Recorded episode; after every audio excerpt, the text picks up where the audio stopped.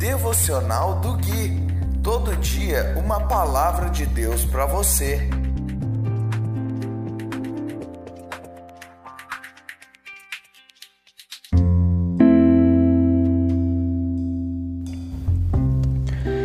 Dia 27 de agosto de 2020, devocional de número 61.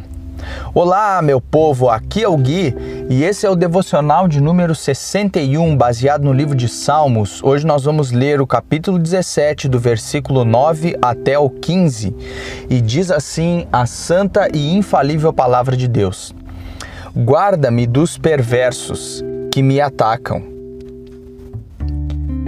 dos inimigos mortais que me cercam. Eles não têm compaixão Ouve como contam vantagem. Seguem meus passos e me rodeiam, prontos para me derrubar. São como leões famintos, ansiosos para me despedaçar, como jovens leões escondidos, de tocaia. Levanta-te, ó Senhor, enfrenta-os e faze-os cair de joelhos. Com tua espada, livra-me dos perversos pelo poder de tua mão, Senhor, destrói os que buscam neste mundo sua recompensa. Satisfaz, porém, a fome dos que te são preciosos, que os filhos deles tenham fartura e deixem herança para os netos, porque sou justo. Verei a ti. Quando acordar, te verei face a face e me satisfarei.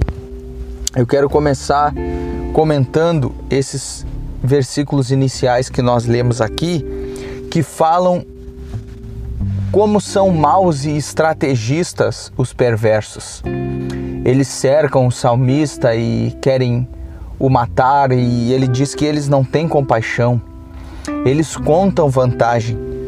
São pessoas que se vangloriam de suas conquistas, daquilo que eles fazem e colocam isso como algo para humilhar as outras pessoas. Diz que eles agem como leões famintos, ansiosos para despedaçar.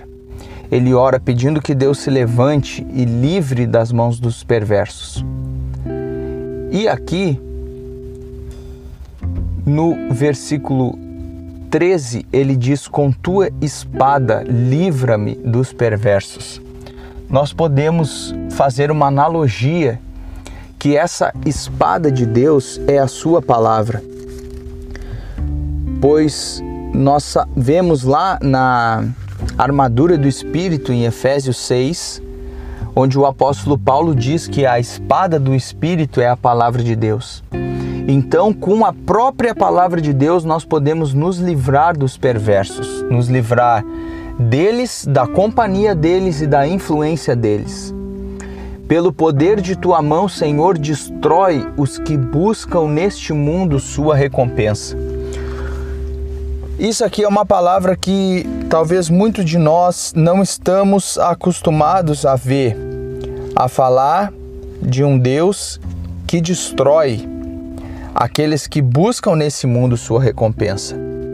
As pessoas que desprezam a palavra de Deus terão o seu fim.